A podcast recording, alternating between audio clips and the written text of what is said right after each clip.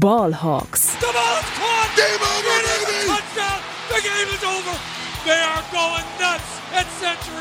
Hey und herzlich willkommen zum offiziellen Podcast der German Seahawkers. Heute mit Max, Jonas und Henry. Einen wunderschönen guten Tag und herzlich willkommen zu einer weiteren Folge Ballhawks, beziehungsweise man sollte eher sagen zu einer Comeback-Folge. Wir haben uns jetzt wirklich eine sehr lange Sommerpause gegönnt, aber wir sind wieder für euch da, kurz vor dem Beginn der Saison. Und mit wir meint natürlich nicht nur mich, sondern heute an meiner Seite ist einmal Henry. Hola. Aus Spanien, genau, wie ihr, ja. wie ihr hört. Und äh, Jonas. Aloha aus Wuppertal. ja, die typische Feriendomäne Wuppertal grüßt genau. ebenfalls, ja. Nee, genau, Henry, Henry nimmt heute vom Pool aus, obwohl nee, du musstest dann doch reingehen, oder? Ja, ich, äh, wäre schwierig geworden, auch äh, ja, wenn das alles ins Wasser fällt, die ganze Technik, dann, ja. dann bin ich auf einmal raus und die Tonspur ist wahrscheinlich weg. Ja, das wäre nicht, nicht ganz so ideal, das stimmt. Aber Henry genießt die spanische Sonne und äh, wir brutzeln. Genießen ist aber auch relativ. Äh, bei 45 Grad in der Sonne. 45? ja, gut. Dann also es ist auch so in Spanien, kurz aus dem Nähkästchen geplaudert, äh, Touristen sind die einzigen, die da nachmittags draußen rumlaufen die Einheimischen sind äh, schlau genug, äh, nachmittags Siesta zu, zu machen und äh, nicht außer Haus zu gehen. Ja, ja. Nee, dann nehme ich lieber die entspannten 23, die ich hier gerade in Bremen habe. Ähm, da ist Norddeutschland doch häufig noch mal ein bisschen, ja, äh, angenehmer. Entspannter. Entspannter, richtig. ja, äh, Football ist zurück. Wo, wo kam das denn auf einmal her? Die Preseason steht vor der Tür. Ähm, das Hall of Fame Game war tatsächlich schon. Habt ihr kurz reingeschaut, beziehungsweise irgendwie Highlights geguckt oder ist euch das komplett egal? Nee. Ich habe ich hab, äh, die Highlights äh, angeschaut und vergeblich nach, nach irgendwelchen Snaps von Trevor Lawrence geguckt und habe dann wieder ausgeschaltet. Aber erster Sack vom First Overall Pick. Also ja. das äh, hätte man jetzt nicht verpassen dürfen. Ähm, ja, ich finde, es kam ultra plötzlich jetzt. Also, ich glaube, ich habe am Tag des Hall of Fame Games irgendwie gelesen, so, ja, heute Hall of Fame Game und ich war völlig überrascht. Ja. Also irgendwie war das für mich noch ein bisschen weiter weg. Aber ja, kommende Woche. Ähm, erstes Preseason-Spiel der Seahawks. Wenn, wenn ihr die Folge hört, wahrscheinlich seid ihr dann schon in der ersten Preseason-Woche. Die Seahawks gegen die Steelers, äh, Samstag auf Sonntag, 14.8. 1 Uhr nachts. Ja, wie, wie ist euer Hype-Level? Jonas, du hast schon gesagt, eben im Vorgespräch kann man ganz gut gucken. Bleibst du wach? Ich bleib wach und habe das jetzt auch schon so eingetragen hier in unserer Redaktionsplanung, dass ich da auch, wir machen ja da noch so ein kleines, kleines Stück zu, zwölf Beobachtungen, deshalb werde ich mir das Spiel auch reinziehen und ich bin schon so ein, so ein bisschen hyped, weil äh, wir werden wir ja gleich noch besprechen. Äh, in den letzten Jahren war es natürlich immer so, äh, ja, Russell Wilson hat angefangen, äh, beziehungsweise irgendwie drei Snaps gespielt und danach waren die Backups dran. Aber gerade durch die, die Quarterback-Situation äh, werden die beiden sicherlich nochmal, also Drew Locke und äh, Dino Smith, Spielzeit kriegen. Und da bin ich irgendwie schon drauf gespannt. Deshalb äh, zieh es mir auf jeden Fall rein. Heinrich, wie schaut's bei dir aus? Preseason live oder eher am Tag danach? Eher am Tag danach. Ähm, auch, wie gesagt, Jonas hat schon gemeint, äh, es ist dieses Jahr wirklich sehr spannend eigentlich weil gerade auf der Quarterback-Position der, der Wettbewerb völlig offen ist. Ich, ich weiß gar nicht genau, wer gerade die Nase vorne, man kann das einfach nicht so gut einschätzen, wenn man das nur so ein bisschen über Twitter verfolgt. Ähm, aber Preseason allgemein, ich ziehe mir eigentlich ähm, nach, den, nach den Spielen äh, jeden Samstag, Sonntag oder Montag sind ja immer an verschiedenen Tagen in der Woche auch die unterschiedlichen Spiele, ziehe ich mir immer auf YouTube nochmal die Highlights rein. Präferiert äh, äh, von den Teams, die Rookie-Quarterbacks haben ähm, also irgendwie äh, jetzt hier bei den Panthers irgendwie Matt Corral spielt oder bei den Steelers äh, Kenny Pickett spielt er bestimmt auch gegen uns dann äh, am Sonntag. Also das ist für mich immer besonders interessant, also gerade die Rookies in der Preseason zu verfolgen und jetzt auch bei den Seahawks, ähm, wie macht sich äh, Charles Cross oder wie macht sich äh, keine Ahnung, wie macht sich Kobe Bryant oder, oder Terry Woolen. Äh, das finde ich schon immer echt spannend und äh, ja, ich werde es wahrscheinlich nicht live verfolgen, aber ich werde es äh, dann im Real Life, äh, gerade bei den Seahawks-Spielen, wahrscheinlich äh, am Stück auch äh, komplett komplett verfolgen. Ja. ja. Ja, bei mir ist noch ein bisschen offen, glaube ich. Also ich finde es halt ganz nice, ähm, wenn man es live schaut, hat man ja immer so ein bisschen die Interaktion auf Twitter. Die hast du natürlich nicht, wenn du es irgendwie im Real Life guckst. Das ist, glaube ich, ganz, ganz nett. Andererseits ist natürlich auch entspannt, Sonntagmorgens aufzuwachen, irgendwie schön ein Brötchen holen und dann dabei ja. äh, Seahawks-Spiel gucken. Also ja, mal gucken. Ich werde es wahrscheinlich spontan entscheiden. Ähm, aber ja, wie gesagt, das ging jetzt doch sehr schnell. Am 13.09., also in etwas mehr als einem Monat, geht es dann tatsächlich schon los für die Seahawks mit der Regular Season, und zwar gegen die Broncos im Monday Night Spiel, das Wiedersehen mit Russell Wilson. Und dahin wird auch die Gruppenreise gehen. Ähm, Jonas, hast du zufällig äh, im Auge, wie viele sich da ungefähr angemeldet haben? Boah, gute Frage. Ich glaube, so viel wie noch nie, habe ich irgendwo mal gehört, glaube ich, von Lukas Spieß, unserem Präsidenten. Aber keine Gewähr. Äh, Und letztes Mal war es schon, waren es schon recht viele. Ne? Letztes Mal waren es schon knapp 50, glaube ich, wenn mich ja. nicht alles täuscht. Aber nagelt mich nicht drauf fest, aber es, die, das Interesse ist, glaube ich, ziemlich groß. Ja, ja gerade Monday Night ist natürlich nochmal ähm, echt ein Erlebnis wahrscheinlich. Dann gegen Russell Wilson, erstes Spiel der Saison, also da äh, haben wir uns echt ein ziemliches Schmankerl sichern können. Ich habe wirklich ähm, überlegt, ob ich da hingehen soll, ne? aber ich habe leider kein Geld als Student. ja, ja, same hier. Ähm, finanziell schwierig, aber ähm, man gönnt es auf jeden Fall allen, die das nötige Kleingeld zusammenkratzen konnten. Das wird wahrscheinlich echt ein cooles Erlebnis, wenn Russell Wilson dann ähm, achtmal von Boy Murphy gesackt wird. Gut. Ähm, äh, so viel zur, zur. Ach so, genau. Was machen wir heute eigentlich? Ähm, vielleicht äh, gar nicht verkehrt, das nochmal zu klären. Ähm, wie ihr wahrscheinlich bemerkt habt, sind wir natürlich dieses Jahr ein bisschen später dran, aufgrund unserer doch sehr langen ähm, Sommerpause. Das heißt, wir können nicht wie letztes Jahr äh, in aller Ausführlichkeit Offensive Preview, Defensive Preview, ähm, Vorstellungen aller Gegner etc. machen, weil die Saison steht ja schon so ein bisschen in den Startlöchern. Äh, von daher wird heute so ein bisschen eine kleine Zusammenfassung, eine Preview aller Positionsgruppen, hauptsächlich genährt durch so ein bisschen Camp News ähm, also wir werden mal schauen, was die letzten Tage, Wochen Trainingscamp so hergeben, was man da rausziehen kann und ähm, dann eben jede Position einzeln aufgreifen und da einfach mal ein bisschen drüber schnacken. Was glauben wir, wer hat die Nase vorn? Ähm, wie sieht da die, die Chance aus der einzelnen äh, Spieler? Und einfach mal ein bisschen schauen, äh, wie da so die, äh, die Stimmung in Seattle aussieht. Das, genau, ist der Plan für heute. Eine und wichtige Frage habe ich vorab übrigens noch, ist mir gerade jawohl. eingefallen. Ähm, welche äh, Position hattet ihr denn in der Warteschlange für die München-Tickets? Nur mal so. Gar keine. äh, also ich konnte äh, persönlich selber tatsächlich gar nicht reingehen. Ich habe meinen Papa beauftragt und der war, glaube ich, auf 250.000 oder so. Also Siehst du, ich war genau recht äh, zeitig drin, habe alle Fristen eingehalten ja, und bin ja. irgendwie auf Position 627.000 mhm. gestartet. Ja, also. ich habe ihm auch, ich habe ihm genaueste Anweisungen gegeben, ähm, die äh, inklusive ja mit Handy reingehen und dann äh, um so und so viel Uhr, Uhr schon schon drin sein und ja äh, im Endeffekt dann doch relativ erfolglos. Hat alles nichts gebracht, leider. Ja.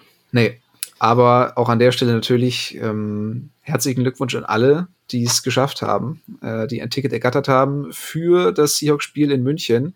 Und da kann man, glaube ich, so viel sagen. Auch an der Stelle ist für den Samstag vor dem Spiel eine Kleinigkeit ähm, geplant von Seiten der German Seahawkers aus. Also wir wollen mal nicht zu viel verraten, aber es lohnt sich auch schon am Samstag da zu sein, würde ich mal sagen. Auf jeden Fall. Gut, dann mit dem kleinen Teaser ähm, können wir, glaube ich, reinstarten in unsere allseits bekannte und beliebte Rubrik, Rubrik den Seahawks News. Frisch aus dem Lockerroom, unsere Seahawks News. Ihr werdet es wahrscheinlich alle mitbekommen haben, die News ist jetzt ja auch schon ein paar Wochen alt. Chris Carson, Running Back, beendet seine Karriere mit gerade mal 27 Jahren. Ähm, extrem traurige Geschichte. Er musste jetzt seine Karriere beenden nach, der, äh, nach, nach einer sehr, sehr hartnäckigen Nackenverletzung, die jetzt tatsächlich dafür gesorgt hat, dass er äh, ja, nie wieder Profi-Football spielen kann. Und die Seahawks haben ihn durch den, ich weiß gar nicht genau, was der offizielle Begriff ist, aber eben durch diesen Gesundheitstest, durch diesen Health-Check fallen lassen. Ähm, und dadurch erhält er eben ein paar Millionen Absicherung. Auf jeden Fall ein cooler Move von den Seahawks, ihn nicht einfach irgendwie äh, auf die Straße zu setzen. Und ähm, ja, ich äh, finde es besonders traurig, mochte ihn immer sehr gerne. Ähm, wie wie schaut es bei euch aus? Was sind so eure liebsten äh, Chris Carson-Momente seit 2017, glaube ich, ist er dabei gewesen? Habt ihr da Favoriten im Kopf? Es gibt so einige. Ähm, also ich muss auch dazu sagen, also der, der liebste Moment oder der, wo mir irgendwie am stärksten in Erinnerung geblieben ist, ist, glaube ich, dieser, ähm, dieser gegen Carolina, als, als, als Carson da irgendwie über 15 Yards läuft und dann auf einmal so ein Salto in der Luft macht. Mhm.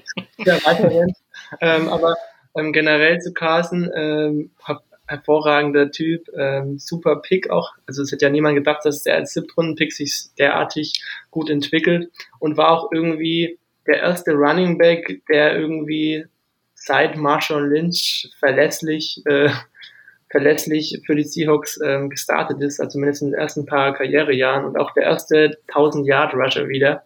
Mhm. Ähm, seit Marshall Lynch. Äh, dann, also in der Zwischenzeit hatten wir immer irgendwie Probleme, da unseren Starter zu finden und Chris Carson war es ja mal für eine Zeit lang dann. Ja, für mich auch immer ein Tacken underrated. Also Chris Carson, ähm, vielen auch irgendwie nur so über Fantasy ein Begriff, aber da dann auch immer ein bisschen undervalued. Aber ich muss sagen, ähm, ich fand ihn, ich glaube 2017 war das, als die Seahawks auf die glorreiche Idee kamen, Eddie Lacey zu verpflichten. ähm, der dann als, oh als Feast Mode äh, für die Seahawks den Ball gelaufen ist und ähm, irgendwann musste er verletzt raus und dann kam ein Rookie namens Chris Carson aufs Feld und das Laufspiel war wie ausgewechselt. Also der hat ähm, direkt mal gezeigt, was er drauf hat, hat auch, glaube ich, einen Touchdown dann aus, der Luft gefangen von, von Wilson und hat sich dann aber irgendwie nach zwei Spielen das Bein gebrochen. Also ganz ärgerlich. Und äh, 2018 hat man dann Rashad Penny gedraftet. Und ich habe es insofern nicht verstanden, weil ich so begeistert von Carson war und dachte, also ja, mein Gott, ähm, Beinbruch, da wird man sich doch von erholen können. Und ich habe mich dann doch sehr bestätigt gesehen, als Carson dann aber mit Abstand in den letzten Jahren dann auch wirklich die Nummer eins war, äh, auch als Penny fit war. Von daher, ähm, ja, auf jeden Fall cooler Typ, deren, dessen, dessen Karriere ähm, man bei den Seahawks von Anfang an begleiten konnte, ist nie irgendwie negativ aufgefallen. Ähm, ja, extrem schade, aber Gesundheit geht vor und ähm, darum alles Gute an der Stelle, würde ich sagen. Und einfach dieser Ehrenmove wieder von den Seahawks, ne? Hast du ja, ja. schon gesagt gehabt. Ja. ja. Hashtag Ehren-Seahawks. Ähm, ja, dann eine natürlich deutlich erfreulichere News, die vor, ich weiß gar nicht, vor einer Woche oder war es bis weniger als eine Woche? Äh, der neue Vertrag für DK Metcalf. Äh, drei Jahre Verlängerung, 72 Millionen, reiht sich damit so geldtechnisch eigentlich ein in die großen Verträge für die Wide Receiver. Ähm, ja, aus dem gleichen Jahrgang, Terry McLaurin, AJ Brown etc. AJ Brown hat sogar noch ein bisschen längere Verlängerung bekommen, aber Terry McLaurin auch drei Jahre, Debo Samuel drei Jahre, alle so um den Dreh ähm, bei, bei 72 Millionen. Von daher kann man da, glaube ich, ähm, sagen, auch wenn die Seahawks sich sehr lange Zeit gelassen haben, ist es jetzt nicht unbedingt, hat sich das jetzt nicht negativ ausgewirkt ähm, auf die Vertragsgespräche. Ähm, ich sagen, ich, ich habe da vielleicht noch was, was ich dazu sagen kann. Also ich finde, dass Metcalf von diesen drei Receivern oder vier Receivern, also Metcalf, Samuel, McLaurin und Brown, eigentlich den knapp besten Vertrag bekommen hat. Ich habe ich hab da, äh, dieser drei Jahres Cashflow bei Metcalf ist äh, mit leichtem Abstand der, der, der größte, also 72 Millionen. Äh, Samuel ist da bei 71,5, äh, McLaurin bei 69,6. Äh, der Brown, AJ Brown Vertrag bei den Eagles, der kam ja, glaube ich, als erstes bei, von diesen vier, von diesen vier Receivern. Mhm. Und der ist äh, ja eigentlich teamfreundlicher, weil über vier Jahre. Und Metcalf kann mit 28 halt nochmal den Markt hitten jetzt. Das ist halt für ihn extrem gut. Ähm, aber es ist auch das, was der Markt jetzt halt auch ähm, ja, hergibt für ihn. Und die Seahawks waren da irgendwie auch ein bisschen gezwungen, wahrscheinlich auf seine Forderung einzugehen, da nun eine Dreijahresverlängerung zu machen. Ich glaube, wir hätten gerne vier Jahre gemacht, aber das ja. wollte wahrscheinlich Metcalf nicht. Ähm, ich muss sagen, er ist da eigentlich mit, mit dem knapp besten Vertrag rausgegangen, aber ich finde es trotzdem in Ordnung. Also man muss ihn eigentlich schon bezahlen, deswegen kann ich mit dem Deal eigentlich leben. Die Capits äh, sind auch in Ordnung. Also ich glaube, 8 Millionen jetzt, 2022 ist ja eigentlich noch sein, sein, sein Rookie-Contract-Jahr dann 13 Millionen im zweiten, 24,5 im dritten und, und 29,5 im vierten. Und dann ja. eben ja. ja, damit kann man leben. Stimmt, ganz spannend. Äh, Deontay Johnson, auch aus dem gleichen Draftjahr, glaube ich, hat einen Zweijahresvertrag sogar nur bekommen bei den Steelers. Also der darf dann noch früher wieder den, den Markt testen. Also es scheint sich tatsächlich so ein bisschen durchzusetzen bei den Receivern, dass sie sagen, komm, äh, lieber jetzt nur die drei Jahre oder bei Deontay sogar zwei Jahre nur.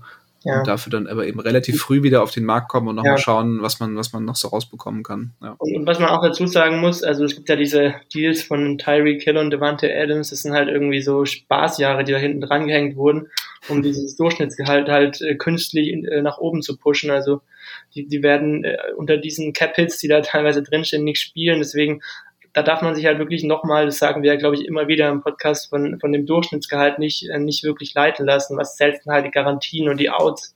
Und die sind halt für, für Metcalf sehr gut. ja. Ja, es ist halt immer einfach, um die Verträge zu vergleichen. Ne? Dann hat man eben die totalen Zahlen, schaut sich das an und sagt, ah, okay, der kriegt mehr, alles klar, der ist besser. Aber ähm, ja, äh, Jonas, deine, deine Meinung? Also Vertragsverlängerung natürlich ein No-Brainer. Ähm, was, aber was sagst du zu den, zu den Konditionen? Ja, ich sag mir, das war erwartbar. Ne? Also wir haben ja, haben ja immer so spekuliert, müssten auch etwas länger spekulieren, äh, weil es halt ein bisschen gedauert hat. Und äh, ja, also ich denke, wir haben alles so diesen zwischen 23 und 25 Millionen Durchschnitt äh, gerechnet. Jetzt sind es 24. Ähm, und wie Henry schon gesagt hat, äh, das ist fair, was, was das angeht. Äh, ich denke, äh, man gibt ihm, gibt ihm dadurch nochmal die Chance, äh, ja, mit 28 auf den nochmal Free Agent zu werden, wenn er gerne möchte. Ähm, gibt ihm auch die Chance zu schauen, wie es wie es in Seattle weitergeht. Also er hat sich ja auch in der in der Pressekonferenz danach auch äh, sehr emotional, äh, wie man ihn so kennt, ähm, auch teilweise mit Tränen in den Augen äh, zu Seattle auch bekannt und äh, gesagt, es war eigentlich für ihn überhaupt keine Option, irgendwo anders hinzugehen. Das sagt jeder eigentlich. Ja. ja, ein paar gute Angebote, aber auch echt lange gezögert. Aber ja, gut, komm, am Ende haben sie mir halt noch die, die, die Klausel in den Vertrag geschrieben, dann genau. wäre ich doch hier geblieben. äh, nee, und da kann er, kann er jetzt halt schauen, okay, wie, wie entwickelt sich auch die, die Quarterback-Situation in Seattle und äh, wenn das nicht so ist, wie er sich das vorstellt, dann kann er halt äh, in ja, 25 oder 26, weiß ich gar nicht. 26. 26 genau, dann. Mhm. Kann er immer noch sagen zu John Schneider, wenn er da noch da ist und Pete Carroll, wenn er da noch nicht irgendwie, keine Ahnung, äh, zu Stadt zerfallen ist, äh, kann er dann immer noch sagen, ciao, ciao, oder äh, wenn sie dann noch einen Franchise-Quarterback gefunden haben, zufälligerweise im Draft oder woanders ja. äh, auf der Straße, dann, dann äh, kann er immer noch sagen, ja, ich hänge noch ein bisschen was dran in Seattle. Ja. Ja, also Metcalf ist gesichert. Und dann kommen wir noch zu jemandem, der ebenfalls einen Vertrag unterschrieben hat bei den Seahawks, allerdings für etwas weniger Laufzeit und zwar für genau einen Tag. Äh, es geht um Katie Wright, der einen Eintagesvertrag bei den Seahawks unterschrieben hat, um eben als Seahawk zu retiren. Eine schöne Geste auf jeden Fall. Ähm, ja, Katie Wright ja auch äh, dann tatsächlich, dadurch, dass er jetzt noch mal einen Tag lang Seahawks war, dann der letzte, das letzte Überbleibsel des Super Bowl-Sieges, ja. ähm, nachdem Bobby und äh, Wilson ja die Säge gestrichen haben. Und ähm, ja, auf jeden Fall ein schönes, schönes Ende seiner Karriere. Ähm, ja, soweit zu den News. Ein paar kleinere haben wir gleich noch im Verlaufe des nächsten, der nächsten Rubrik. Aber ja, wir haben jetzt nicht alles mit reingenommen, weil vieles habt ihr wahrscheinlich auch mitbekommen während unserer Abwesenheit. Und ähm, ja, das würde jetzt sonst so ein bisschen den Rahmen sprengen. Von daher würde ich sagen, wenn ihr nichts mehr habt, hüpfen wir direkt mal rein in die Preview, oder? Yes. Gerne. Sehr schön. No Repeat Friday, die Vorschau. Und ich würde sagen, wir beginnen hier natürlich mit der Position der Quarterbacks. Ähm, wie vorhin schon angekündigt, wollen wir so ein bisschen die Camp News zusammenfassen, aber auch so, ja, vielleicht eigene, eigene Meinung ähm, oder ein bisschen Spekulationen mit, mit reinbringen. Was glauben wir, wie schaut's aus? Wer wird starten? Wer hat die Nase vorn? Und da ist es natürlich sinnvoll, mit den Quarterbacks zu beginnen. Also, Status Quo, Geno Smith und Drew Locke äh, betteln sich um den äh, Startplatz des Quarterbacks. Es gibt eigentlich, ja, es gab keine, keinen weiteren Veteran, der dazugeholt wurde. Es gab keinen Trade. Ähm, es sind tatsächlich diese beiden. Und dahinter Jacob Eason, der aber, glaube ich, ähm, unter Fenner liefen da äh, bisschen mitläuft, aber ernsthafte Chancen hat er, glaube ich, nicht. Oder habt ihr da irgendwas anderes gehört, dass, dass es ihm irgendjemand zutraut? Wahrscheinlich eher nicht, oder? Nee. Okay. Dann äh, können wir den noch außen vor lassen.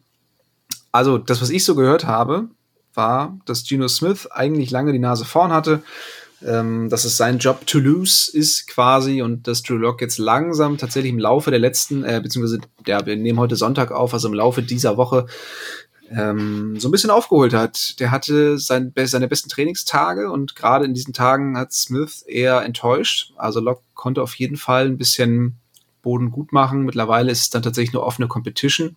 Am Anfang nicht. Das fand ich auch ganz spannend. Am Anfang war die, die Situation für oder zugunsten von Gino Smith sehr deutlich. Mittlerweile äh, ist, es wieder, ist es wieder offen. Und ja, gerade im letzten Scrimmage-Game des Seahawks vom Freitag ähm, dem äh, 5.8. war Locke eben sehr stark. Also hat, hat ich glaube, irgendwie 10 von 10 in, in irgendeinem Drive, 10 von 10 für, für über 100 Yards und Touchdown. Also das lief alles sehr gut. Äh, Smith dagegen eher enttäuschend. Ähm, ja, also es sieht so aus, es könnte sich wieder ein bisschen angleichen. Wie schaut's bei euch aus? Wen wollt ihr sehen? Was glaubt ihr, wen wir am Ende sehen? Ähm, ja, erzähl mal ein bisschen was zum, zum Quarterback-Battle man will ja eigentlich den Jüngeren sehen. Ne? Also bei Gino Smith, der ist jetzt ein Veteran von mit acht Jahren Erfahrung, glaube ich. Da weiß man eigentlich schon, äh, was so seine Limits sind, was, was seine Baseline ist. Äh, und ich möchte eigentlich schon, dass Gino äh, dass das Drew Lock diesen Job äh, gewinnt. Ähm, Wer gewinnen wird, weiß ich ehrlich gesagt nicht, aber ich glaube, dass man auf jeden Fall beide äh, in der Regular Season für einen signifikanten Teil der Saison sehen wird. Also ich, ich kann mir nicht vorstellen, dass einer den, den Job gewinnt und dann von Woche eins äh, so von Woche eins an über die gesamte Saison so gut spielt, dass er, dass er nicht einmal gebencht wird. Das glaube ich fast mhm. nicht. Deswegen glaube ich wirklich, dass man beides sehen wird. Ja, okay. Ja, habe ich mir noch gar keinen Kopf drüber gemacht. Ich, da, aber, aber hast natürlich recht. Das, das kann natürlich passieren, ähm, dass jetzt ein Starter ausgewählt wird, aber in der Regular Season dann komplett äh, versagt. Ja. Äh, Jonas, wie, wie schaut's bei dir aus? Was glaubst du? Ich tendiere auch zu, oder ich was heißt ich tendiere? Ich hoffe auch auf, auf Drew Lock. Also, äh, so dass. Hätte man auch nicht gedacht, dass man das nochmal sagt, ne? Wie bitte? hätte man auch nicht gedacht, dass man das jemals sagen ja. würde. ja, aber Sachen passieren halt. Also das ist, äh, ja, äh, Wilson, äh, das war einmal. Nein, aber ich, äh, ich schätze auch mal, dass es, dass es Drew Lock machen wird, so, so was die, die Eindrücke aus der, den letzten Tagen, Wochen so gefallen ist. Ähm, dass äh, Gino am Anfang die, die Nase vorne hatte, lag ja auch daran, das hat, äh, hat Pete Carroll ja auch offen gesagt, dass er einfach das, das Scheme und das Playbook schon kannte und äh, du Lock sich dann auch so ein bisschen einfuchsen musste. Aber äh, jetzt hat er halt die, die paar Wochen äh, auch äh, gekriegt und äh, scheint da scheint da jetzt immer besser reinzukommen und so wie es halt aussieht, hat er jetzt auch im, im Mock Game heute heute Nacht ähm, wie du schon sagtest, abgeliefert, genauso wie, wie in, in, in anderen äh, ja, Practice-Tagen. Deshalb sieht es jetzt scheinbar da, danach aus, dass er so die, die Nase vorne hat, aber ja. Und deshalb ja, ist eben die Preseason für mich so spannend äh, zu sehen, wie, wie entwickelt sich das. Ja. Also ich glaube, also dass er zumindest den, den Vorsprung so ein bisschen aufgeholt hat. Also ich glaube, wenn jetzt die Saison beginnen würde, würde, glaube ich, trotzdem Gino spielen. Also ich glaube schon, dass zumindest Carol dann eher die sichere Variante wählen würde, als äh, mit der Upside von ähm, ja, von Doc zu gehen. So würde ich ihn zumindest ja. einschätzen. Er hat auch, da sagst du auch gerade, ne, er hat eigentlich die höhere Upside. Er ist ja. eigentlich ein Stück weit athletischer, glaube ich, und hat auch eine bessere Armstärke. Ja. Ähm, und er hat es ja auch bei den Broncos auch gerade in seinem Rookie-Jahr mal aufs Feld gebracht für ein paar Spiele, aber halt nie konstant in seiner Karriere. Und da bin ich jetzt echt mal gespannt, was da Shane Waldron mit ihm zusammen potenziell aufs Feld bringen kann, ob er wirklich der ist, der Drew Lock zu einem, zu einem etablierten Starter machen kann. Oder I doubt it. Ja, ich, ich natürlich habe ich ja schon öfters gesagt, ich, ich glaube, dass die beiden auch äh, ja eine Haltbarkeitszeit von einer Saison haben und das war's dann. Ja. Also insgesamt muss man, glaube ich, sagen, das, was man aus dem Camp hört, ist, dass die Defense die Offense schon ordentlich dominiert. Also nicht immer, nicht in jedem Play, aber alles in allem ist es, glaube ich, für die Offense schwierig, teilweise vor allen Dingen, je näher es so Richtung Endzone geht, habe ich gelesen. Also ähm, je näher man tatsächlich der Endzone kommt, desto eher gibt es irgendwie mal Fehler oder die Defense schafft es doch noch irgendwie, die Offense zu stoppen.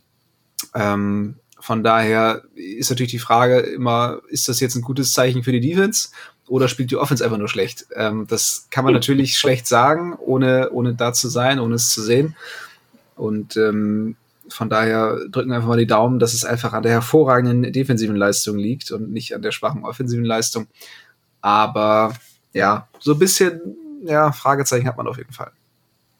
Ja, und äh, ist, äh, ja, loomt ja noch quasi, äh, wie man so schön auf Neudeutsch sagt, im Hintergrund der Schatten eines äh, Jimmy Garoppolo. Also Ach, das Thema, das Thema Baker Mayfield, äh, können wir ja auch noch sagen, hat sich ja jetzt erledigt. Der äh, ja, ist ja jetzt im äh, vollen Quarterback-Room äh, bei den Panthers. Äh, ich glaube mit äh, äh, Matt Corral. Ähm, ja, Sam Darnold. Baker Mayfield und wie heißt der dritte Typ nochmal? Sam Darnold. Sam Darnold, ja genau. Das ist auch richtig. Da haben sie sich richtig äh, Geld ans Bein gebunden, die Panthers. Aber naja, soll nicht unser Problem sein. Aber so, so wie es aussieht, ich hoffe nicht, äh, dass da noch, äh, noch jemand reinkommt oder dass sie sich dann doch noch irgendwie für, für Garoppolo vielleicht entscheiden sollten.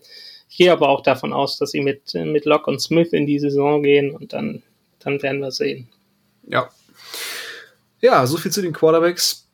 Also besonders viel Neues ist es jetzt nicht. Ja, ich bin auch sehr gespannt auf die Preseason, wie viel Spielzeit die beiden überhaupt bekommen oder ob dann doch Jacob Eason oder vielleicht noch ein anderer Quarterback, den man dann nochmal von der Straße holt, ähm, dann eher den Großteil der Spielzeit sehen werden. Aber irgendwann müssen sie ja mal spielen und, und sich im realen Game beweisen. Von daher denke ich mal, so spätestens im zweiten Spiel wird man dann auch mehr sehen können. Gut, dann äh, würde ich sagen, kommen wir zur nächsten Positionsgruppe, den Wide Receivers. Und ja, an der Spitze nichts Neues. Metcalf und Lockett natürlich äh, nach wie vor die unangefochtene Nummer 1 und 2, beziehungsweise 1a, 1b, je nachdem, wie man will. Dahinter relativ offen. Ähm, Henry, gibt's News zu D. Eskridge? Mein Lieblingsreceiver, ne? Ähm, ja, als, als, als er gepickt wurde, sehr gefeiert, weil ich ihn eigentlich pre-Draft sehr mochte, aber er wird halt immer noch nicht fit. Also er hat jetzt auch wieder irgendwelche Oberschenkel-Wehwehchen und zieht halt auch im Training Camp das Feld nicht und das ist einfach, äh, also da komme ich jetzt, komme ich jetzt, äh, kann ich jetzt auch Geld ins Phrasenschwein werfen, aber Best Ability ist halt Availability und die hat er halt jetzt gerade nicht äh, und hat er auch letzte Saison viel zu wenig gezeigt. Ähm, deshalb, äh, ja, ist das schon ein bisschen äh, enttäuschend und äh, ja, schwierig. Also wer gerade Nummer drei Receiver ist, wahrscheinlich irgendwie jemand wie Freddie Swain. Man weiß es nicht. Äh, die Edgridge hat eigentlich, wie gesagt, klar das höchste Potenzial von all diesen Receivern, aber ja, wenn er nicht da ist, kann er halt auch keine Nummer drei werden. Ja, es liegt an dieser unsäglichen Rückennummer. Weißt du, du kommst rein als Rookie und sagst direkt so, yo, ich nehme die Eins. So, das, kann, das kann gar nichts werden. Das ist von vornherein zum Scheitern verurteilt. Ähm, ja, bei den Wide Receivers dahinter hätten wir natürlich, du hast ihn angesprochen, Freddie Swain. Äh, Freddie Swain und Penny Hart sind momentan nicht am Trainieren. Das heißt, eigentlich ähm, wäre dahinter Raum für ja, für Rookies, für junge Spieler, um sich zu beweisen.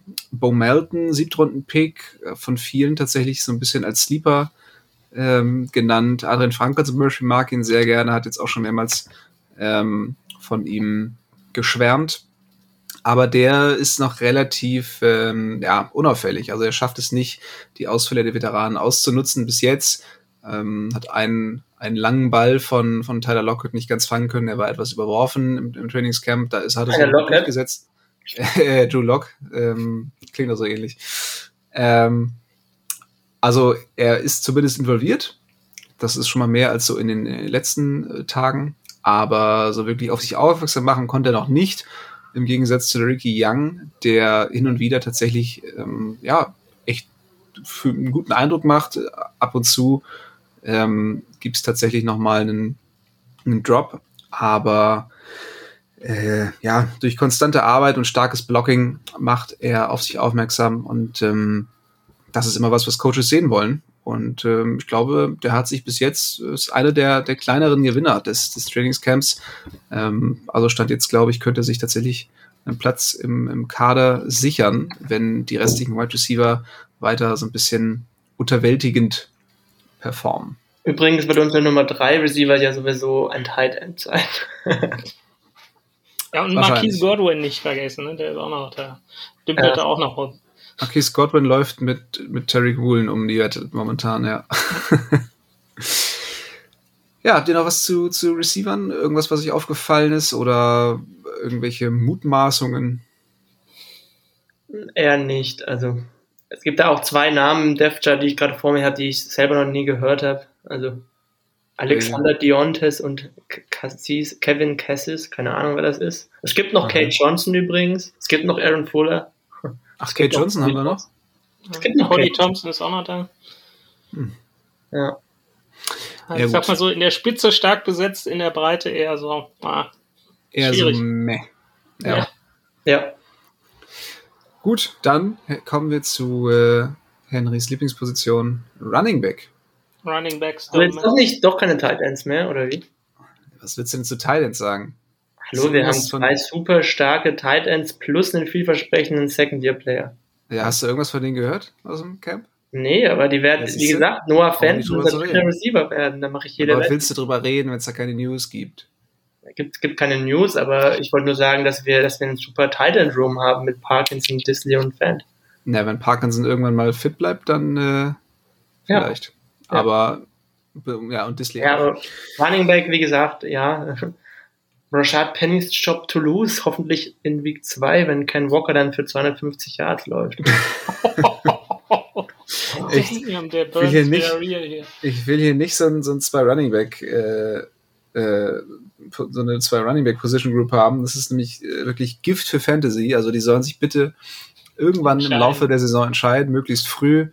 Äh, ich würde, glaube ich, eher, also momentan würde ich, glaube ich, eher Penny draften tatsächlich, weil der ähm, ganz schön gefallen ist. Also du kriegst ihn teilweise in den Drafts irgendwie in Runde äh, 8. Ähm, wohingegen du Walker, glaube ich, so in Runde 6 spätestens draften musst. Ist das jetzt also, Redraft oder Dynasty? Das ist schon Redraft, ne? Ja, ja, klar. Ja. ja. geht ja bald los hier. Also äh, die ersten äh, äh, Drafts äh, kommen ja bald schon. Ja. Ähm, nee, also da ist Penny, glaube ich, momentan ein größeres Value, kleiner, kleiner Fantasy-Exkurs, aber, aber Kenneth Walker ist, ist insgesamt, glaube ich, der bessere Running Back, wenn man, wenn man das so sagen kann. Und glaube auch der, der sich dann über kurz oder lang ja. den Spitzenplatz holen könnte. Jonas, bist du äh, noch Penny-Believer oder glaubst du auch, Walker holt sich das Ding? Schwierig. Penny Believer ist ja, wir würden ja gerne alle dran belieben. Er war ja schon sehr gut letzte Saison. Das war schon, also genau deshalb äh, belieben wir ja gerne daran. Also wenn er so abliefern sollte wie in den letzten fünf Spielen äh, der, der abgelaufenen Saison, da hatten Holy Catfish würde, ähm, würde ein Seahawks-Kommentator jetzt sagen. Holy Catfish, Schalke hat gerade eins von den Köln geschossen. Gut. Ohne Modis ist der FC ja auch nicht. Ich jetzt mit in den Podcast bringen, dass ich Schalke fan Oh, Stuttgart, Leipzig 1-1, ey. Kannst du meinen Tipp auch schon wieder vergessen.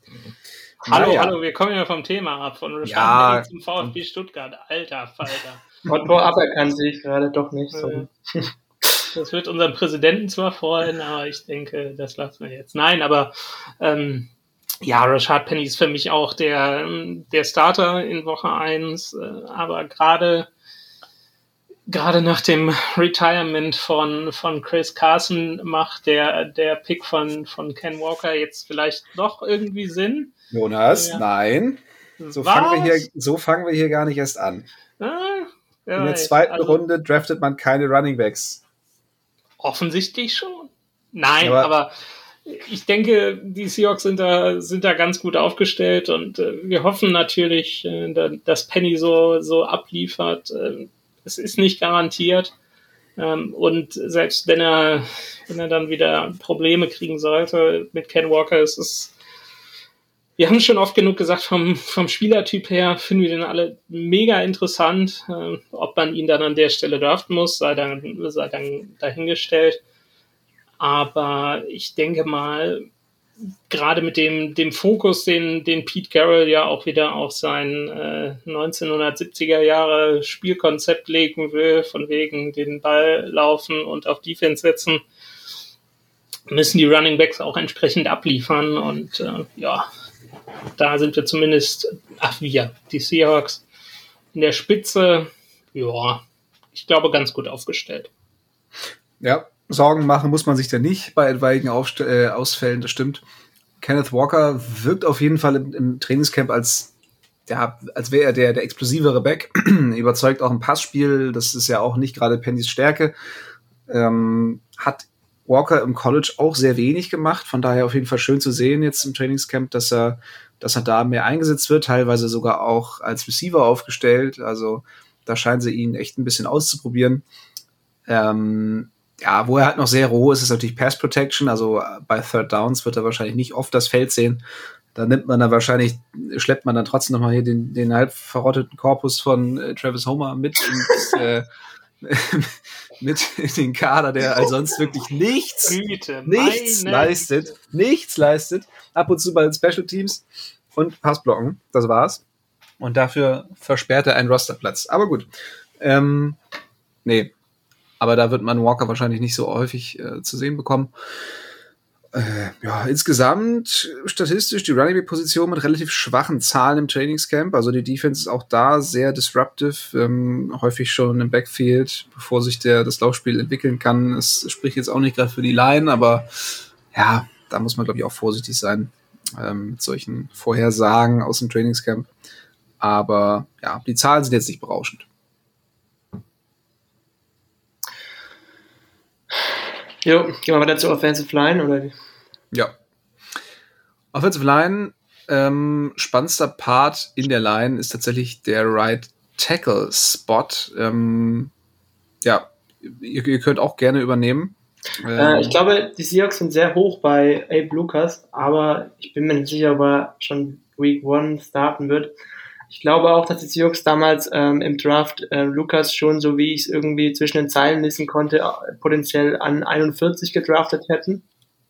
Aber er ist dann sogar bis in die dritte Runde reingefallen. Ähm, ich glaube, mittelfristig ist das auf jeden Fall der Starter. Ähm, Curhan hat jetzt anscheinend ein bisschen die Nase vorn. Und Stone Forsyth gibt es auch noch. Aber ich glaube, der wird, der wird ja auch langfristig äh, eher keine Rolle spielen und mehr äh, ja, Backup in der NFL werden. Ja, Curran hatte jetzt lange die Nase vorn. Jetzt hat allerdings äh, Abram Lucas tatsächlich zwei Tage nacheinander die Starterrolle mit dem First Team gehabt. Also ich weiß nicht, ob sich da gerade jetzt so ein, so ein kleiner äh, Momentum-Change ähm, vollzieht oder ob das irgendwie Zufall ist, dass es jetzt zwei Tage nacheinander waren. Aber das sollte man auf jeden Fall im Auge behalten. Also ich, äh, was ich so gehört habe, äh, hauptsächlich auch von, von Corbin Smith, einem der, der aktivsten Beatwriter, der eben auch auf Twitter sehr aktiv ist und in seinem Podcast ähm, Lockdown Seahawks immer viel, äh, viel auch aus dem Camp berichtet. Der meinte halt, dass ähm, in Pass Protection alle drei, also äh, Lucas, Curran und Forsyth, äh, so ein bisschen ja, relativ auf einem Level sind, äh, alle aber nicht besonders gut. äh, Im Run-Blocking Curran aber dann doch die Nase vorn hat und zwar relativ deutlich. Daher wundert mich, dass das jetzt in so kurzer Zeit Abram Lucas ihm da scheinbar irgendwie den Rang abgelaufen sein soll, äh, weil er jetzt schon zwei Tage nacheinander eben der Starter ist. Aber ja, das muss man jetzt die nächsten Tage noch mal weiter beobachten. Aber das ist auf jeden Fall ähm, so ein bisschen die, die, die härteste, ähm, der härteste Kampf im, in der Offensive Line. Ansonsten ist relativ viel klar, würde ich sagen. Also Left Tackle hat Charles Cross eigentlich keinerlei ähm, Konkurrenz ist da eigentlich gesetzt. Äh, auf Center. Wichtig, ne? Ja, genau. Auf Center wird's wird's Austin Blythe sein und ähm, auf Guard hast du halt mit Lewis und Jackson auch relativ wenig Alternativen. Also ähm, ich glaube, der Großteil der, der Line ist, äh, ist gesettet und ähm, ja, dann hast du eben auf Right Tackle noch so ein bisschen Fragezeichen. Konnte halt wirklich sein, dass dann zwei Rookies auf Tackle starten, falls sich Ed Lucas durchsetzt. Das ist eigentlich auch blöd, wenn man drüber nachdenkt. Ne? Ja. ja, aber ich finde es auch gut, gerade dieses Jahr ist halt, halt so die Frage, die wir uns alle stellen, wie, wie entwickelt sich das? Ne? Und äh, du kannst den beiden, also sowohl Abe Lucas als auch äh, Charles Cross, halt in diesem Jahr eigentlich perfekt die Zeit geben, mal eine Saison äh, in der NFL anzukommen und dann je nachdem, was du, was du nächstes Jahr auf der, auf der Quarterback-Position machst, hast du dann schon, schon zwei Leute, die, die schon ein Jahr NFL gespielt haben. Ähm, deshalb denke ich mal, besser ist jetzt zu machen, als, äh, sag mal, im letzten Jahr von, von Russell Wilson vielleicht. Äh, oder dann vielleicht auch erst, erst nächstes Jahr. Also ich finde das auch super spannend und wenn ich mir, wenn ich mir so die vermutliche Line für Week One angucke, so, so die Starter, dann, dann hast du da viel, viel Jugend drin. Äh, also da kannst du, kannst du sicher, sicher aufbauen. Aus dem Live muss man auch mal gucken. Äh, der hatte jetzt gesagt, ähm, er ist unter anderem zu den Seahawks gegangen, weil eben Shane Waldron und äh, Andy Dickerson jetzt als, als Offensive Line Coach da sind, die er noch aus seiner Zeit bei den Rams kannte und ähm, da richtig, richtig, richtig Bock drauf hat, unter denen nochmal zu spielen. Deshalb ist er unter anderem auch nach Seattle gegangen. Und äh, ja, über den hört man, hört man eigentlich auch nur Gutes, was so, was so die Kommunikation angeht und gerade auch so äh, wie er mit den, mit den Rookies umgeht. Ähm, der ist jetzt auch erst 30 nur. Da hast du dann Erfahrung drin. Gabe, Gabe Jackson ist halt auch die, die Frage, so, so was man hört, hat er auch äh, deutlich an, an Gewicht verloren, sprich äh, scheint auch sehr äh, agil zu sein oder agiler zu sein. Und ja, ich, ich finde es echt, echt spannend und äh, ja, wenn man, wenn man ihnen jetzt nicht die Zeit geben soll, wann dann? Deshalb finde ich das vollkommen okay. Wobei man sagen muss, Curran ist ja auch noch sehr jung. Also wenn Curran sich jetzt als im Trainingscamp als der Bessere herausstellt oder eben ja Abraham Lucas gegenüber überlegen ist, sollte man ihm auf jeden Fall die Chance geben. Und Absolut. da ähm, Lucas jetzt nicht irgendwie aufgrund seines seines Status als als, als Drittrundenpick da irgendwie bevorzugen. Ich glaube, das machen die Seahawks auch nicht. Ähm, das, das hat man häufig genug gesehen, dass da wirklich nur die Leistung zählt. Und ähm, da kann man, glaube ich, gespannt sein, wer sich am Ende dann äh, durchsetzt. Ja. Gut, wechseln wir die Seiten und äh, kommen in die Defensive, oder? Yes, gerne. Da haben wir natürlich das direkte Gegenstück der Offensive Line, ist die Defensive Line und da spielen sich auch ein paar sehr interessante Dinge ab. Ähm, Henry, wer, wer ist da gerade so richtig am äh, Eskalieren? Also man hört es immer von Daryl Taylor, ähm, der ja eigentlich der safe Leo-Starter sein wird hoffe ich mal zumindest. Ähm, und ansonsten, ja, äh, ich habe noch nicht so viel von, von Woso gehört, den man ja relativ teuer in der Free Agency geholt hat. Aber der wird äh, gegenüber von ihm eigentlich auch auf Edge starten. Also wir haben ja dann unser 3-4-System, aber es wird eigentlich äh, von außen, also wenn man jetzt mit dem äh, Rookie-Auge draufschaut, wie es jetzt meines wäre. Ich konnte es wahrscheinlich nicht wirklich unterscheiden. Es wird wahrscheinlich wie, wie so eine Vier-Mann-Defensive Line aussehen. ähm, aber die zwei Edges sind eigentlich auch gesettet mit Taylor und Nwoso. Dahinter kommen dann noch ja. Leute wie Marfil, die hoffentlich immer mal wieder reinkommen und auch Akzente setzen können. Mal gucken. Ja, Daryl Taylor entwickelt sich gerade, glaube ich, äh, enorm. Also geht er jetzt offiziell in sein drittes Jahr, aber hat ja sein erstes Jahr komplett verpasst. Das heißt, letztes Jahr war gewissermaßen sein Rookie-Jahr und jetzt ähm, kommt er eben in sein zweites und scheint wirklich im Trainingscamp gerade alles abzureißen. Also der wird, äh, der wird wie ausgewechselt, ähm, wird auch lauter, also gab schon mehrere Kabeleien mit der Offense, äh, Daryl Taylor gegen Metcalf zum Beispiel. Also ja. ähm, er nimmt dann für sich auch einen Anspruch, äh, eben auf, auf die, auf die Starspieler sogar zuzugehen und, zu, und eben seine, seine Meinung oder sein, ähm, sein, sein Standing da irgendwie durchzusetzen. Ähm, kann also vielleicht sogar so ein bisschen Leader der Defense werden und ähm, rein spielerisch beeindruckt er eben vor allem durch, durch, durch eine extreme Quickness, ähm, sobald die Pfeife ge, ge, äh, ertönt, also eben extrem schneller, äh, erster Step, sobald es losgeht, schafft es ganz häufig dann wirklich instant ähm, an den O-Linern äh, vorbei, also äh, Left oder Right Tackle. Und ähm, insgesamt scheint ihm der Wechsel von 4-3 auf 3-4, glaube ich, gut zu tun. Das ist, glaube ich, ähnlich zu dem, was er, was er damals bei Tennessee eben auch gespielt hat. Also ähm, da darf man, glaube ich, einiges erwarten. Ähm, nicht ganz in der Dimension, aber auch gute Voraussetzung zeigt äh, Terry Smith, der ähm, ja, Edge Rusher von Ohio State aus der fünften Runde, ähm, der auch schon mehrmals in Erscheinung treten konnte. Also Elton Robinson, ähm, der Draftpick von vor zwei, drei Jahren, drei Jahren, glaube ich. Ähm, ja, für den könnte es langsam ein bisschen schwierig werden. Also der hat es ja wirklich jetzt bei mehrere Jahre nicht geschafft, irgendwie mehr Spielzeit zu generieren, auch wenn seine Stats, was Pressures und so angehen, immer, immer nicht verkehrt waren, aber so richtig durchsetzen konnte er sich nicht. Und außerdem ist der auch eher so ein klassischer 4-3 Defensive End. Also ähm, vielleicht, äh, ja, ist es mit der Position auch nicht mehr ganz so einfach. Aber der sollte sich hüten, äh, weil eben jetzt doch einiges nachkommt. Boy Murphy hat es angesprochen, Henry, der ist momentan noch ein bisschen ruhig, also von dem hört man nicht ganz so viel, hatte hier und da schon mal ein paar gute Plays, aber auch der wird auf jeden Fall gesetzt sein für den Kader. Das heißt, ähm, ja, Alton Robinson äh, könnte knapp werden. Äh, wir mochten ihn ja immer ganz gerne, Henry, aber ich fürchte fast, ähm, das könnte jemand sein, der den Cuts zum Opfer fällt. Ja, gut möglich. Mal sehen. Äh, wer war das eigentlich damals? Es war, war, war das die Draftklasse mit, mit Taylor? Äh, äh, ja. ja, ja, genau. Mhm. Also, Vor zwei Jahren. Also, Taylor war eine Draftklasse, ja. ja. 2020. Ja. ja. Dann korrigiere ich mich. Äh, dann war es vor zwei Jahren, nicht vor drei.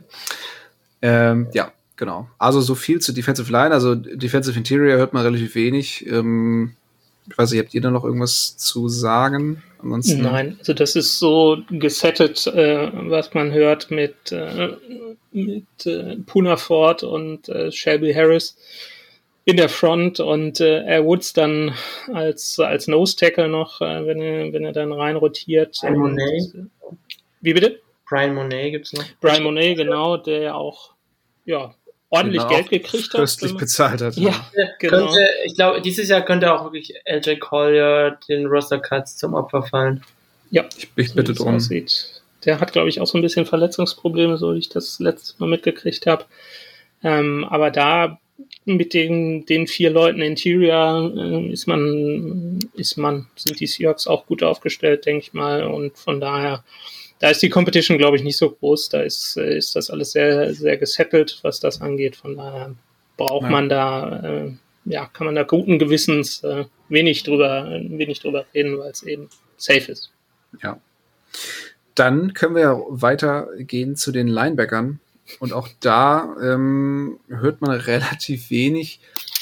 Also ich glaube, Linebacker könnte eine der schwächeren Gruppen werden, beziehungsweise, ich meine, die Seahawks sind natürlich auf allen Positionen jetzt nicht elitär aufgestellt, aber Linebacker, da tut sich gefühlt eigentlich nichts. Also du hast ähm, Cody Barton, äh, der, der jetzt irgendwie da reinsteppen soll, Jordan Brooks natürlich jetzt eins und dahinter ist halt gähnende Leere. Also ich weiß nicht, wie viel ja. man da irgendwie dahinter noch vermutet. Ich glaube, das ist so ein klassischer, äh, es ist eigentlich so ein perfekter Spot für irgendeinen so einen undrafted Rookie-Linebacker, der dann irgendwie ein paar Snaps sieht während der Regular Season. Ja. Aber ich glaube auch, dass der Coaching-Staff dieses Problem umgehen wird, indem er fast nur mit äh, einem zusätzlichen DB spielt und nur zwei Linebacker halt. Das, das wäre, glaube ich, eine Möglichkeit. Also davon gehe ich eigentlich fast aus, weil die Qualität ist auch einfach nicht vorhanden. Das ist der, wäre der Spot für Jamal Adams. Wie war das? Mit dem Line. Ja, also äh, das ist ja auch was, das hatten wir gerade noch im Vorgespräch. Man müsste eigentlich uns mal während einem Vorgespräch zuhören. Das ist teilweise, glaube ich, fast interessanter als das. Äh, wir also wer gar nichts zu tun hat. Dass, äh, dass, dass Jamal Adams auch schon mal ein paar Steps als Weakside-Linebacker gesehen hat. Also das kann ich mir auch gut vorstellen dass, dass der dann halt der dritte Linebacker in Anführungszeichen, in Anführungszeichen ist, äh, je nachdem, was die Spielsituation ist. Ich mache mir da ehrlich gesagt gar keinen so großen Kopf, weil Linebackers don't matter. Ne? ja, Nein, Spaß. Am Ende, am Ende holt sich Aaron Duncan noch den, den Start. Ja, oder Nick Bellore. Ja, Nick Bellore, unser Fullback, der wurde jetzt, ist tatsächlich bei Hourlets, so eine Seite, die man, äh, auf der man sich die, die aktuellen Depth, Depth Charts angucken kann. Ähm, da wurde äh, Nick Below tatsächlich als zweiter Linebacker hinter Cody Barton, glaube ich, ähm, und gesetzt. Also, ja. eine, eine Sache noch, ähm, wir, wir haben jetzt bei den Edges auch gar nicht über Aaron Donker kurz gesprochen, das sei vielleicht noch angemerkt. Der scheint wohl bei den Edges äh, involviert zu sein und nicht als Inside-Linebacker ge geplant. Also irgendwie ja. so Sam-Linebacker oder sowas wird er dann spielen, aber ich gehe jetzt auch nicht davon aus, dass er sich einen Kader-Spot ergattern wird. Also das eigentlich wieder klassischer ähm, Full-Year-Practice Squad Guy, weil man den ja als elften Spieler oder als sechzehnten Spieler im Practice Squad behalten kann, ohne dass man irgendwie. Mhm. Naja, gefühlt, gefühlt erhöht so ein, so ein Switch jetzt nicht seine Chancen. Also ich glaube, wenn er so ein richtiger Mittellinebacker wäre, hätte er bessere Chancen auf einen regulären Kaderplatz, beziehungsweise vielleicht sogar mal das Feld zu sehen. Mhm. Aber auf Edge sind die Seahawks ja eigentlich, zumindest was so die Masse angeht, ähm, ja, also der, ja, ganz, gut ganz ehrlich, realistisch gesehen, also ich sehe da eigentlich kaum eine Chance für ihn. Wirklich. Ja, aber dieses Jahr wird er auf jeden Fall seinen ersten Snap in der NFL sehen. Das glaube ich nicht. In der Regular also, Season? In der Regular Season, ja, und zwar am 13. November in München. Wenn sie ihn ja, da nicht spielen lassen, ja, dann wüsste ich nicht. Dafür Jonas, dafür Jonas muss man ja einen regulären Practice Squad Platz erstmal für ihn bereitstellen, weil den Kader wird er nicht schaffen und dann muss sich halt jemand verletzen. Äh, und ich, ich glaube, also, dass es einfach wie letztes Jahr sein wird und vorletztes Jahr, dass man einfach diesen Practice Squad Platz für ihn hat, äh, der äh, ihn aber dazu nicht dazu berechnet, jemals einen Snap in der Regular Season zu machen. Ich kann mir am besten Willen nicht vorstellen, dass nur weil die Seahawks in Deutschland spielen, ja, dass sie sich sagen, wer weiß, so, wer weiß, jetzt schicken wir mal den Deutschland Platz. Also das, ja.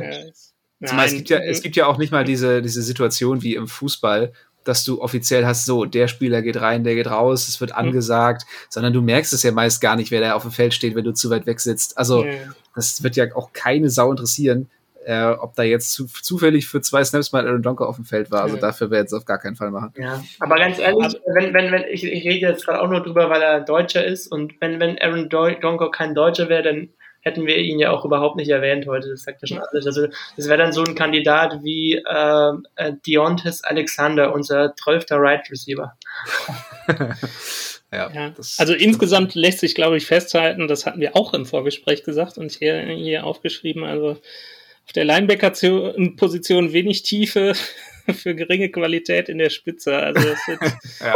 wird glaube ich, äh, das, ja, das John Brooks wird da die, die, die, seine, seine Fackel in den Wind halten und was danach kommt, das wird echt, ja. echt interessant. Also es war dann auch äh, unter, unter der Woche war, war glaube ich, Ruben Foster, ehemaliger äh, First-Round-Pick der, der 49ers und äh, hat er nicht auch bei Oregon gespielt?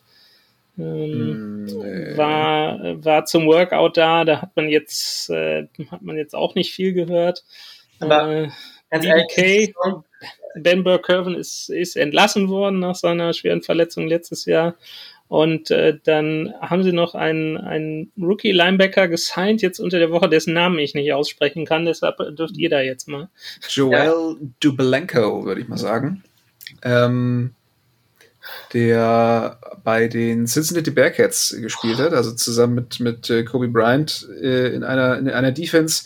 Da tatsächlich auch sehr erfolgreich, also war, glaube ich, auch irgendwie All-ACC-Auswahl aber gut, er wurde nicht gedraftet, von daher wird's wohl irgendwie. College ist für mich immer so eine, so eine kleine Blackbox. Ich gucke halt überhaupt kein College und wenn dann da irgendwelche Spieler irgendwelche Auszeichnungen bekommen, aber nicht mal gedraftet werden, denke ich mir dann auch mal so, hä? Aber, ja, aber das könnte vielleicht so ein Kandidat sein, wie Henry meinte, dass sich dann vielleicht doch so ein undrafted Rookie dann vielleicht durchsetzt. Ja, Wer weiß. Also ich, ich finde es auch ganz spannend, aber ähm, ja, Sag mal so. Äh, so einmal eins als, als, ja. als äh, Bobby Wagner-Fan in allen Ehren, aber mein Leben hängt äh, von der Linebacker-Position, glaube ich, eher weniger ab. Ja, ich, ich muss noch eins dazu sagen, also ich sehe das dieses Jahr eh alles nicht so kritisch, wenn wir irgendwelche Löcher irgendwo im Kader haben. Weil nee, das stimmt. Es geht, also das, das sportliche Endergebnis des Teams ist ja irgendwie erstmal sekundär oder, oder tertiär für mich gerade. Ähm, also wichtig ist ja für uns, dass sich die, die jungen Spieler, die, also die zukünftigen, äh, die zukünftigen ähm, ja, äh, Starter. Starter, die zukünftigen Stammspieler, dass die sich äh, entwickeln äh, und dass da möglichst viele sich hervortun. Äh, und alles andere ist für mich jetzt erstmal nicht so tragisch. Und ich muss auch sagen, Linebacker, wenn man auf Linebacker so eine Lücke hat, ist es jetzt auch nicht so schlimm, wie wenn man so, eine so eine Lücke auf, auf Cornerback oder so hätte, finde ich. Jetzt aus rein sportlicher Sicht. Und ja, ich sehe das alles irgendwie jetzt nicht so kritisch und ich finde es auch jetzt ehrlich gesagt schön gerade. Ich habe meine Erwartungshaltung ist einfach überhaupt nicht vorhanden eigentlich. Absolut. Von ja. Es kann ja eigentlich nur äh, eine positive Überraschung werden, weil, weil die Latte ist eigentlich irgendwo am Boden oder zwei, drei Zentimeter drüber. Das, das Zitat könnte man auch auf jeden Fall äh, einrahmen. Ja, die Latte ist nicht so weit oben, nur ein paar Zentimeter über dem Boden. Gut, ähm, ansonsten, ja, Linebacker können wir damit abhaken und ja. kommen zu einer der spannendsten Gruppen überhaupt im Camp, wenn nicht sogar der spannendsten, wenn man Quarterback vielleicht rausnimmt. Und zwar die, die Cornerbacks. Also da ist gefühlt gerade alles offen und man hört viel Positives. Ähm, ich bin auch richtig geflasht, muss ich sagen. Sorry, wenn ich dich da unterbreche, dass äh, nee, Henry noch nicht einmal den Namen DJ Reed genannt hat. Also, das ist, glaube ich, das hat schon einiges zu sagen, wenn, wenn Henry da so still ist. Ja, Henry vergisst sehr schnell. Auch Russell Wilson war ja sofort vergessen. Also. Das würde ich so aber nicht sagen.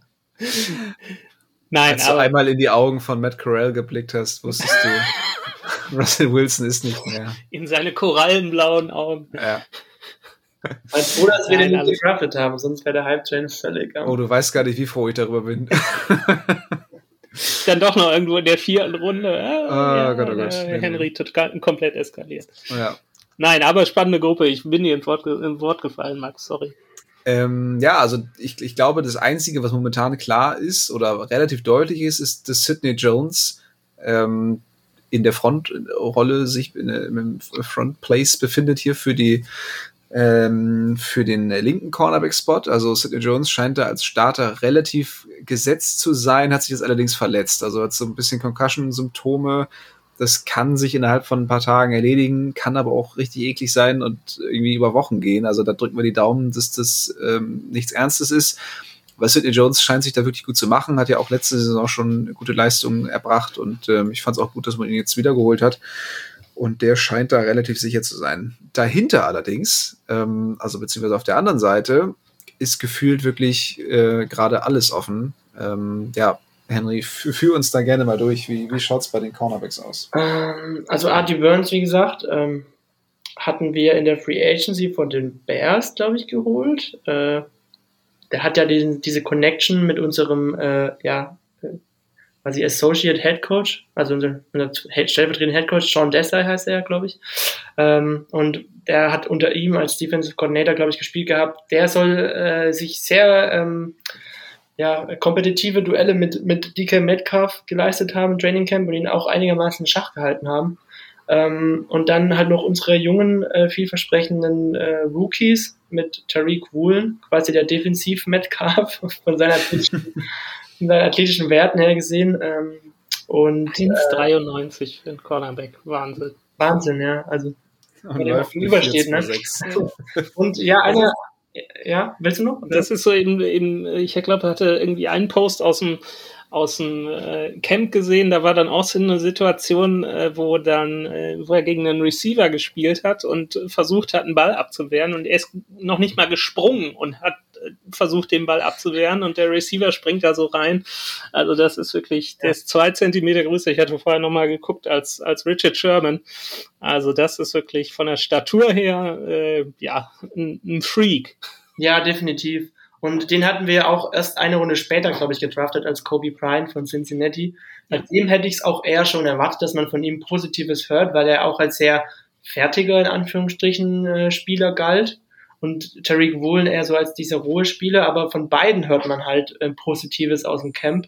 Und das äh, stimmt mich schon sehr positiv. Man hat auch noch Trey Brown in der Hinterhand, der sich ja eine schwere Verletzung im Knie, glaube ich, zugezogen hatte und jetzt noch auf der Publist ist. Aber es ist auf jeden Fall, ich habe es ja vorhin auch schon mal angemerkt, äh, wirklich optimistisch, äh, also stimmt sehr optimistisch, dass äh, man von ein paar Monaten noch hoffen musste, dass Trey Brown schnell zurückkommt und äh, möglichst äh, sich seinen Starting-Spot wieder zurückerobert. Äh, Darauf muss man jetzt gar nicht mehr so setzen, weil man einfach von allen anderen Cornerbacks, die jetzt eben gerade fit sind, eigentlich viel Positives hört. Und ich muss auch sagen, ähm, ja, Sidney Jones und Artie Burns könnten jetzt erstmal die Starter werden, aber so mittelfristig, also ich wünsche mir schon, dass, dass, dass während der Regular Season irgendwie Woolen und Kobe Bryant sich aufdrängen, weil das eigentlich unsere Zukunft ist, zusammen mit Trey Brown. Also Jones und Burns sind eigentlich eher nicht äh, ja, die Spieler, auf die man noch in drei, vier Jahren bauen kann. Also deswegen ja, aber die auch noch nicht alt. Also, bei uns auf Cornerback. Also hat die, hat die ähm, Burns ist äh, 28 und ist damit der Älteste. Also das hält sich alles echt noch in Grenzen. Äh, Sidney Jones, glaube ich, erst 26. Okay, ja, da hast du, da hast du recht, ja. Aber man hat ihn halt nicht in der Contract-Kontrolle, ne? Das ist das, was man vielleicht noch sehen. Nee, das stimmt. Dem, mit dem müsstest du natürlich für ein bisschen mehr Kohle verlängern. Ich fände es natürlich auch cool, wenn, also wenn Woolen sein, sein, äh, sein Ceiling auch nur ansatzweise erreicht, dann ist natürlich äh, ja Party und äh, ja es wäre natürlich mega, wenn wir wirklich beide Cornerbacks aus der Draftklasse in viert und fünft Runden Pick dann als, als Starter irgendwann hätten. Also das wäre natürlich ein riesiger Erfolg. Trotzdem wäre ich auch total glücklich, wenn Sidney Jones jetzt ein super Cornerback wird. Also ähm, das, äh, da muss man einfach schauen, wer, wer, wer da die, die Nase vorn hat. Auch nochmal, äh, um auf Tariq Woolen zurückzukommen, nochmal kurz, das ist wirklich also eine wahnsinnige Geschichte. Ich hatte gestern mir so ein bisschen auch äh, vorab was da beim, beim Mock Mock-Game so, so abging, ähm, auf, auf YouTube mir das angeguckt, die Live-Übertragung, da haben sie dann auch äh, über Tariq Woolen unter anderem gesprochen und der ist ja so ein, so ein konvertierter äh, Wide Receiver, der war ja Wide Receiver und hat am College nur 14 Spiele auf Cornerback gespielt. Ne? Und dass wir jetzt so über den reden und dass er scheinbar so, so weit ist, obwohl er noch wirklich extrem roh ist, äh, auf so einem Level dann schon über ihn gesprochen wird und gesagt wird, ja, vielleicht kann er in der, in der NFL starten, da will ich, oder in der NFL überhaupt spielen. Wenn der jetzt erstmal zwei Jahre in einem NFL-Team trainiert hat äh, und weil, was du gerade sagtest mit seinem, seinem Ceiling, dann, ähm, ja, holy crap. Das Ceiling ist halt einfach Elite-Cornerback. Ja. da muss halt alles passen, weil er hat einfach alle Voraussetzungen. Athleten. Die Tools dafür, ja. Alle Tools. Ja, Echt so dieser Traum, dieser Traum eines, eines äh, DB-Coaches, oder? ja. ja. Sherwin damals ja auch umgeschult vom Receiver zum Cornerback, also mhm. äh, Parallelen sind auf jeden Fall da. Ah. Ja, so viel zu Cornerbacks. Äh, auf jeden Fall ganz spannend. Auch da lohnt sich auf jeden Fall der Blick in die Preseason-Spiele. Und dann kommen wir zur letzten Gruppe, den Safeties. Es ist, ähm, ja, glaube ich, eine relativ tiefe Gruppe. Man hat sich auch äh, in der Offseason noch mal ein bisschen verstärkt und auch im Draft bei den, bei den Undrafted Free Agents noch mal zugeschlagen. Ähm, ja, Quandre Dix und äh, Jamal Adams auch hier relativ deutlich gesetzt. Wobei, Jonas, du hast es angesprochen, ähm, Jamal Adams teilweise auch als Linebacker getestet. Wer weiß, ob man die Idee weiterverfolgt. Äh, Ryan Neal, der die letzten Jahre immer so ein bisschen so, so, so sehr solider Ersatz war für die beiden, je nachdem, wer irgendwie ausgefallen ist, hat bis jetzt kein besonders gutes Camp, also immer wieder Coverage-Busts. Ähm, dahinter lauert bzw. drängt sich Josh Jones auf, der schon mehrere gute Plays hatte, immer auffälliger wird, ehemaliger Second-Round-Pick, ähm, aber auch immer wieder mit, mit Verletzungen zu kämpfen hatte. Aber der hat bis jetzt ein sehr gutes Camp. Marquise Blair, der gefühlt immer verletzte, ähm, das, das ewige Versprechen, auch der eigentlich mal, genau, der eigentlich mal der neue Camp Chancellor werden sollte, der bis jetzt auch, also macht jetzt auch eher weniger positiv von sich, von sich reden, hat hier und da auch immer mal wieder Probleme in der Coverage, also, ja, Safeties ähm, in der Spitze, wenn Jamal Adams irgendwie wieder an die Leistung aus dem vorletzten Jahr anknüpfen kann, dann äh, auf jeden Fall solide. Quandre Dix natürlich absolut Leistungsträger, also ist eigentlich für mich so der Chef der Defense momentan. Ich weiß ja. nicht, wie ihr das seht, aber ja. ist eigentlich so die große der, ja, der Star eigentlich, wenn man so will. Ja, da muss ich auch noch sagen, da bin ich auch richtig happy, dass der jetzt schon wieder so fit zu sein scheint, ne? weil wir können uns alle an das letzte Spiel in Arizona erinnern. Die schwere Verletzung, dass der, dass der da jetzt schon so, so mitwirken kann und äh, schon wieder ohne, ohne Wehwehchen am, am Trainingcamp teilnimmt, ist schon richtig, ja, darüber bin ich richtig happy persönlich, muss ich sagen. Ja, ja same. Äh, eine ja. Sache, die wir gerade noch ganz vergessen haben bei den Cornerbacks, wir haben nicht über das Thema äh, Nickel gesprochen. Das stimmt. Ja. ja. Da habe ich aber auch wenig zugehört, muss ich sagen. Ja. Darum habe ich es hab auch gar nicht erst eingebracht. Ja. Ähm, aber uns ist ja auch vorhin aufgefallen, dass Justin Coleman mittlerweile wieder bei den Seahawks spielt. Genau. Also, Deshalb ähm, ist es mir gerade nochmal eingefallen. Ich habe nichts dazu gehört, ganz komisch. Also für mich wäre das jetzt momentan so der prognostizierte Starter. Ich schaue mal eben hier bei, bei Our Let's, wie die das sehen. Ähm, also auch prognostizierter, prognostizierter Starter. Ja, genau. Justin Coleman, dahinter Amadi und dahinter Blair. Äh, ja, würde ich ja. wahrscheinlich ähnlich sehen, aber das ist halt komplett Spekulation, weil, wie gesagt, da hörst du wirklich kaum was. Genau ja, wie aber generell, Special Teams. Also die, Special Teams die, auch klar eigentlich. Ja. Kicker, Panther auch, Longsnapper auch, mhm. Fullback auch. Kick und Punt Return könnte noch mal interessant werden. Ja. Da hat man noch nicht so viel gehört. Ich habe allerdings ähm, in dem Podcast äh, von, von Corbin Smith gehört, dass äh, Kenneth Walker tatsächlich auch als Kick Returner ausprobiert wird. Okay. Ähm, keine Ahnung, ob, also er hat es, glaube ich, im College so gut wie nie gemacht, aber Vielleicht hat man da ja nochmal ein zusätzliches Talent entdeckt. Da ist die Hauptsache, dass nach dem letzten Jahr äh, auch in diesem Jahr Tyler Lockett in dieser Kategorie im Depth Chart auch überhaupt gar nicht mehr auftaucht. Ja, das, das ist die absolute Hauptsache. Ja, eben, also Tyler Lockett will ich da nicht sehen, muss ich sagen. Nein, auf keinen. Fall. Äh, was, was die ich Gefahr besteht, glaube ich, auch dann noch äh, guckt da kurz auf Twitter, also Bob Condotta hat, hat jetzt gestern noch ähm, zu diesem Scrimmage-Game im Stadion getwittert, dass äh, also da war Sidney Jones natürlich raus, äh, dass, dass da Coleman der Starting Nickelback war. Mhm. Ja, also scheint anscheinend gerade die Nase vorne zu haben. Ah. Wenn er so spielt wie vor seinem äh, Gang nach Detroit, äh, dann nehme ich das gerne. Hm. Ich sehe gerade, dass Henry während des Podcasts getwe getweetet hat. Das ist schon wieder eine absolute.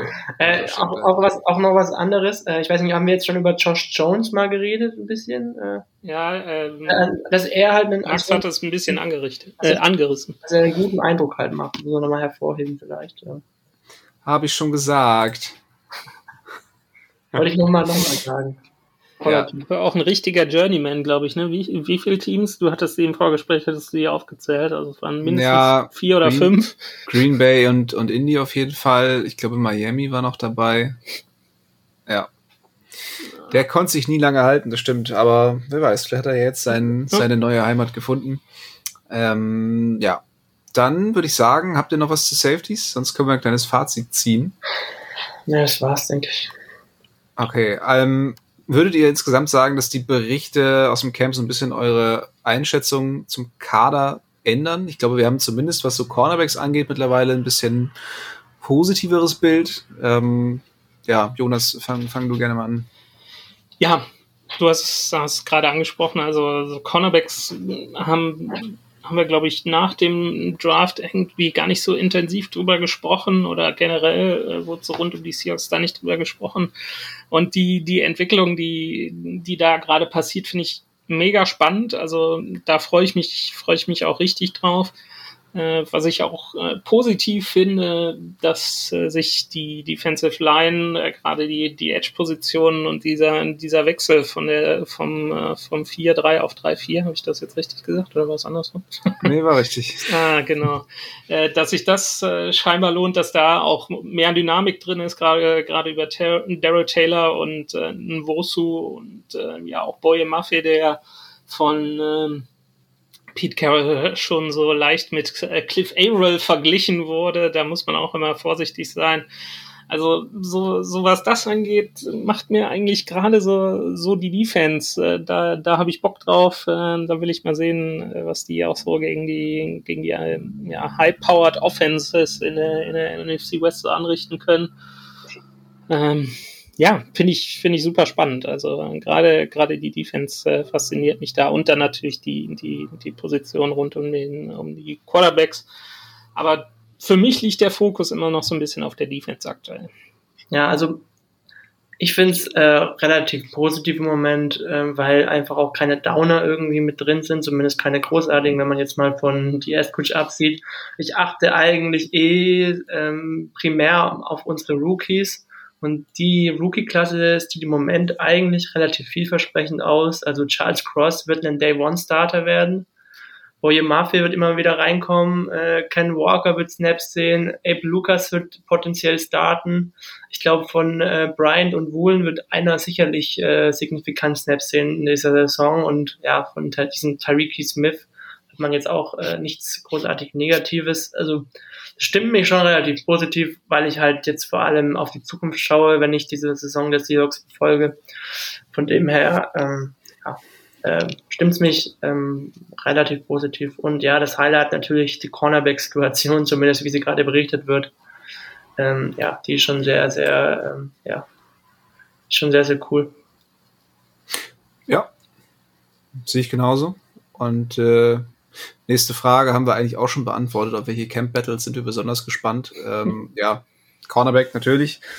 Quarterback, auch klar. Right Tackle. Und Right Tackle, ja, schon, aber ich glaube, also ich glaube, da bin ich ein bisschen emotionsloser, äh, ja. wer da jetzt auf, auf Right Tackle spielt. Ist schon auch spannend, das stimmt. Aber ich finde, Cornerback ist nochmal ein bisschen, ähm, ja, ein bisschen spannender, ein bisschen, äh, jetzt fehlt mir das Wort, ähm, ja, wir wissen, was du sagen willst. Ähm, ja, ja. End One auch äh, interessant, wer das wird. ja, geht. also ich glaube, es wird, wird eh so sein, dass es einen, einen Receiving End One und einen Blocking End One gibt oder so. Ja, ich ja. glaube, da sind die Positionen auch recht, ja. recht deutlich verteilt. Ja, ja da wird, äh, wird Seattle, glaube ich, auch, äh, das gerade was die Receiver Situationen angeht, äh, glaube ich, auch viel so mit 12 Personnel spielen, also, also mhm. zwei Tight Ends vor allen Dingen, weil es ja dann auch so aussieht, rein von der Physiognomie her der, der Quarterbacks, dass es vielleicht auch, auch mehr über die Mitte geht, mehr so in diese Intermediate-Situation, was die Pässe angeht. Ähm, da sind die Talents natürlich prädestiniert für. Das, was Wilson nicht konnte. Genau, genau äh, Drew Lock und äh, Geno Smith sind in der Lage, vernünftig über die O-Line blicken zu können. Richtig, endlich haben wir es mal. Ja. Nee, sehr cool. Dann würde ich sagen, war's das für heute. Es äh, tut mir echt leid, dass ihr so lange warten musstet, aber ich hoffe, mit diesem kleinen Überblick haben wir euch äh, schon mal so ein bisschen entschädigt. Die Seahawks sind bald wieder auf dem Feld unterwegs und dann wird's auch wieder regelmäßiger natürlich unsere Podcast-Folgen geben. Da könnt ihr euch schon mal drauf freuen und ähm, ja, ich bedanke mich hier wie immer fürs Zuhören und wir verabschieden uns mit einem gemeinsamen Go Hawks. Go Hawks. Go Hawks. Let's ride. Touchdown Seahawks! Weitere Infos zu den German Seahawkers gibt's natürlich auch auf unserer Website unter germanseahawkers.com.